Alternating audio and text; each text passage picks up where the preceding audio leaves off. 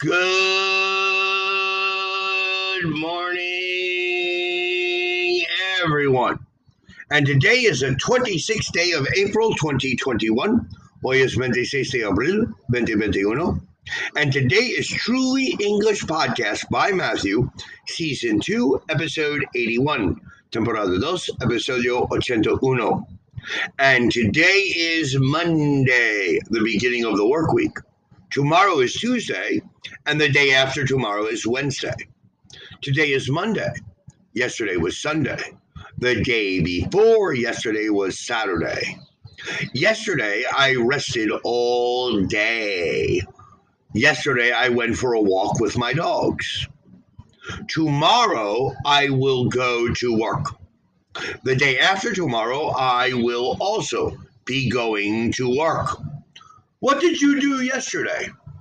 What did you do the day before yesterday? What will you do today? What will you do tomorrow? What will you do the day after tomorrow? Now, when I ask you the question, what will you do today? Today is Oi.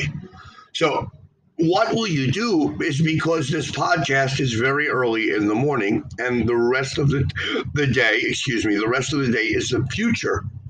I can say, What are you doing today? What are you doing today? That's the present continuous. But if I say, What will you do today? That is the future tense, the simple, that is the continuous future tense. Okay, so today I want to talk about el tiempo futuro simple, the simple future tense. Este tiempo verbal se usa para referirse de acciones que ocurran en el fu futuro. Las expresiones de tiempo frecuente en este tiempo verbal son tomorrow, mañana, the day after tomorrow, pasado mañana, next week, la próxima semana, next month, el próximo mes, next year, el próximo año, in three months, dentro de tres meses, by the end of the year, así fin de este año.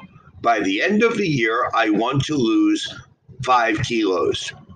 El futuro simple se puede expresar en tres maneras.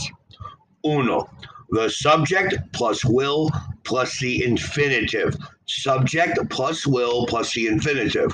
This refers to decisions, promises, and determinations. For example, Peter will come to Mexico next month. Peter vendrá a México el próximo mes. The second possibility is the subject plus am is are plus going to plus the infinitive para referirse plans, intentions, or an occurring problem. Peter is going to come to Mexico next month. Peter va a venir a México el próximo mes. Or the third option is the subject plus am, is, or are, and ing, the present continuous, normally for calendared activities arrangements. For example, Peter is coming to Mexico next month. Peter viene a México el próximo mes. Or Peter tiene previsto a venir a México el próximo mes. El futuro simple con will. Esta construcción generalmente se usa para expresar the future simple. Again, it's suggested for decisions or promises or determinations.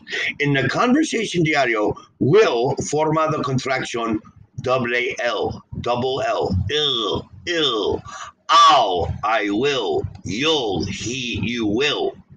For example, they will visit us next weekend. Ellos nos visitar el próximo fin de semana. Mary'll, Mary'll come to work tomorrow. Tomorrow. Mary vendrá a trabajo mañana. I'll be at home all day next Sunday. Estaré en la casa todo el día el próximo domingo. En la forma negativa se usa la palabra not entre el verbo modal will plus the infinitive. I will not be. In the conversation diario, puede usar la contraction won't.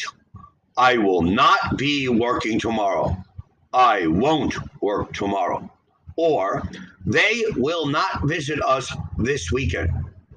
They won't visit us this weekend. Mary will not come to work tomorrow. Mary will come to work tomorrow. I will not be at home all day on Sunday. I won't be at home all day on Sunday. In the interrogative, in the interrogative, we can invert the words. For example, will they visit us next weekend or won't they visit us next weekend? Mary will come to work tomorrow. Won't Mary come to work tomorrow? Will you be at home all day next Sunday? When will they visit us? Why won't Mary come to work tomorrow? Now, in all of this, the most common question, la pregunta habitual, the más común, is what will you do? ¿Qué harías usted? What will you do? What will you do tomorrow? What will you do about corruption? What will you do about your mother? What will you do about school? What will you do? That's the most common question. Now, please have a wonderful mon- Monday. Take your time, study this information, and please send us your comments, your requests. We want your requests to publish new podcasts with material that you specifically want. You can send your comments and requests to www.trulyenglish.com.mx or you can send us messages in Facebook or in Twitter or here in the Anchor podcast application. I want to thank everyone for listening today. I want to wish everyone a happy Monday and a happy week. And please remember to listen to our next podcast tomorrow on Tuesday. Thank you. Have a great day. Goodbye.